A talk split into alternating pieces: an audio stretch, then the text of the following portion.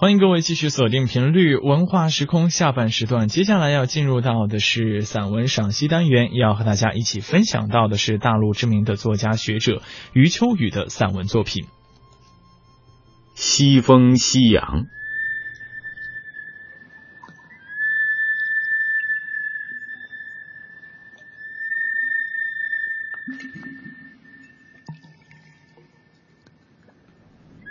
在大流士宫殿阅读铭文时，经常可以看到“阿胡拉”这个词。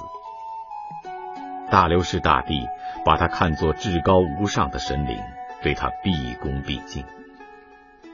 我对这个词很敏感，因为对古代波斯的一种宗教拜火教关注已久，知道这个阿胡拉，也就是阿胡拉马兹达。是拜火教崇拜的善良之神、光明之神。我开始关注这种宗教的原因，是他的创始人的名字——查拉图士特拉，一个大概生活在公元前六世纪早期的雅利安人。尼采曾借用这个名字写过著名的《查拉图士特拉如是说》，对近代世界，包括中国很有影响。波斯人很大一部分是几千年前迁移到伊朗高原上来的雅利安人。查拉图士特拉的血统说明了这种渊源。后来希腊人用自己的语言把查拉图士特拉的波斯读法读成了索罗亚斯德，所以拜火教又叫索罗亚斯德教。我对拜火教的教义也一直有兴趣。世界各地许多原始宗教所崇拜的神，往往集善恶于一身。人们既祈求他，又害怕他。宗教仪式是取悦他的一种方式。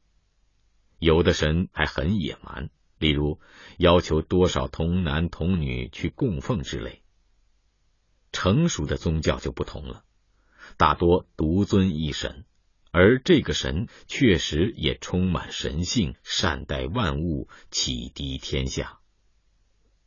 拜火教与这两种情况都不太一样，他主张一神崇拜，又是一种二元论宗教，认为主宰宇宙的有两个神，一个是代表善良光明的阿胡拉，另一个是代表邪恶黑暗的阿里曼。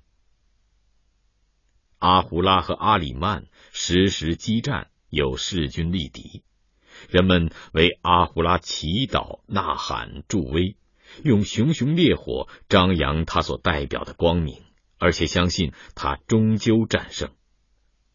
拜火教有一种战斗意义上的乐观，坚信人的本性由善良之神造就，光明的力量总会壮大。最终，大家都会面临伟大的末日审判，连死去的人也会复活，接受判决。那么，一个人何以归向光明呢？拜火教又提出了一系列伦理原则，最著名的一条几乎与中国先秦思想家的说法完全一样：“己所不欲，勿施于人。”他又明确规定了人的三大职责：化敌为友、改邪归正、由于及治。还有三大美德：虔诚、正直、体面。这些都挺好。遗憾的是，拜火教还宣布了世界存在的时间，宣布了对异教徒绝不宽恕。又宣布了，除波斯人之外的外国人都是劣等人。拜火教的经典为阿维斯塔，据说是光明之神阿胡拉教给查拉图士特拉，要他到人间来传道的。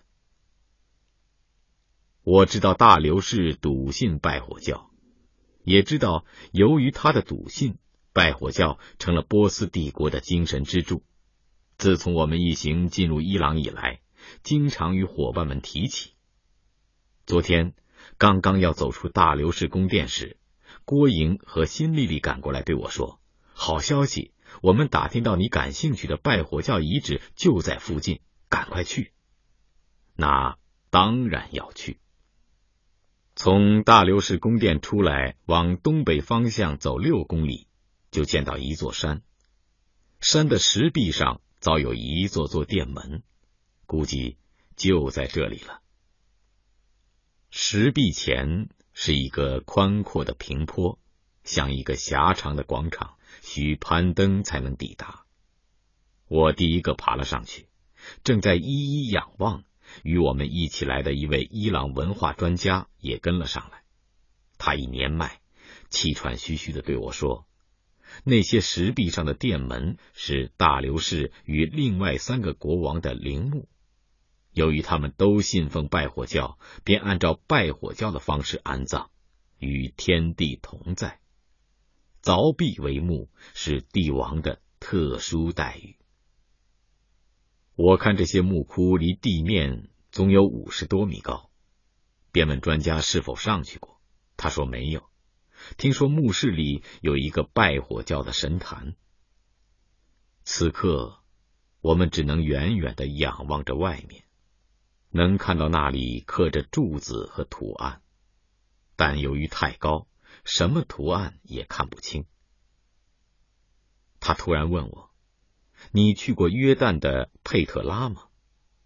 我说：“去过。”他说：“他曾从照片上看到佩特拉的岩壁墓穴与这儿很相似。”我说：“正是，但那儿的墓穴雕刻更希腊化，这儿也有一点。”但显然更东方化、简洁化。在墓窟底下，比我们人体略高的地方，有几幅完整的浮雕画。其中最大的一幅是一位波斯将军骑在马上，马前跪着一个人。专家说，马上的骑士是后来萨珊王朝的一个国王，而跪着的人是被俘虏来的东罗马皇帝。半山广场的西部有一个古老的白石建筑，与面前的千丈石壁相比，显得很小。窄窄的一两间房，深到地下，有台阶相连。这是真正的拜火教神殿。拜火教沦落之后，全国各地的神殿均遭破坏，只剩下这座比较完好。我想。大概是出于对大流士的尊敬，照顾了他。我快步走到神殿前，西边吹来的风已很俏丽。我没有穿够衣服，抱肩看了一会儿，就转身返回。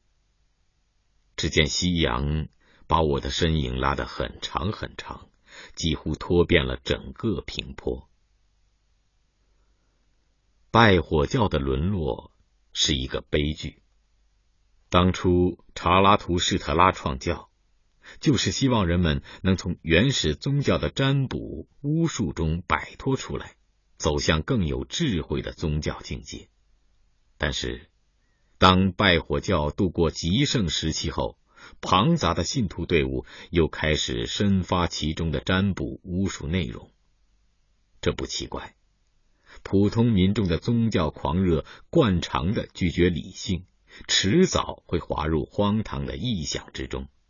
于是，他也快速的产生质变，回归于原始宗教的愚昧状态，失去了内在的精神力量和外部的传播力量，奄奄一息。